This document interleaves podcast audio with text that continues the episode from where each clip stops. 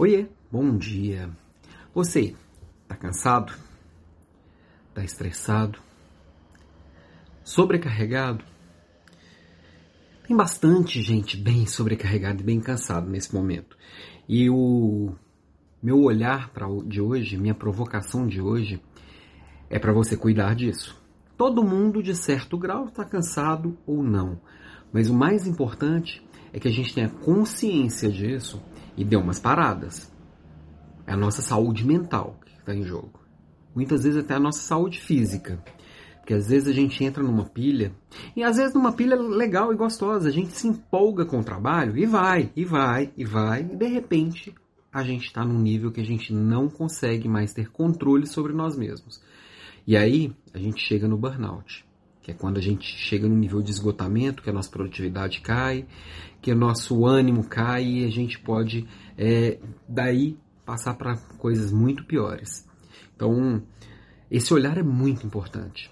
Eu lembro, e não vem de hoje não, tá? Tem gente que fala assim, ah, a pandemia acelerou isso. Não, isso sempre existiu.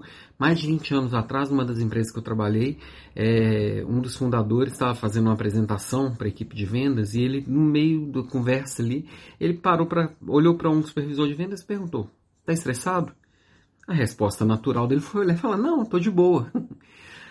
Ele falou: "Se você está de boa, então você não deve estar tá batendo suas metas. Então você não deve estar tá cobrando a sua equipe adequadamente. Então seu gestor não deve estar te cobrando adequadamente." Você deveria estar cansado, você deveria estar estressado.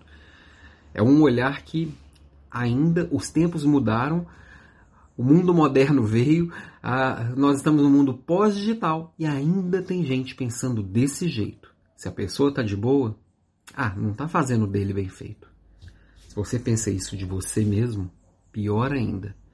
Então aproveita que esse final de semana vai ser um final de semana prolongado, com feriado, realmente descansa Repensa suas prioridades e pensa como cuidar de si. Mesmo que o dia a dia do trabalho esteja muito gostoso, para e respira, ok? Beijo e até amanhã.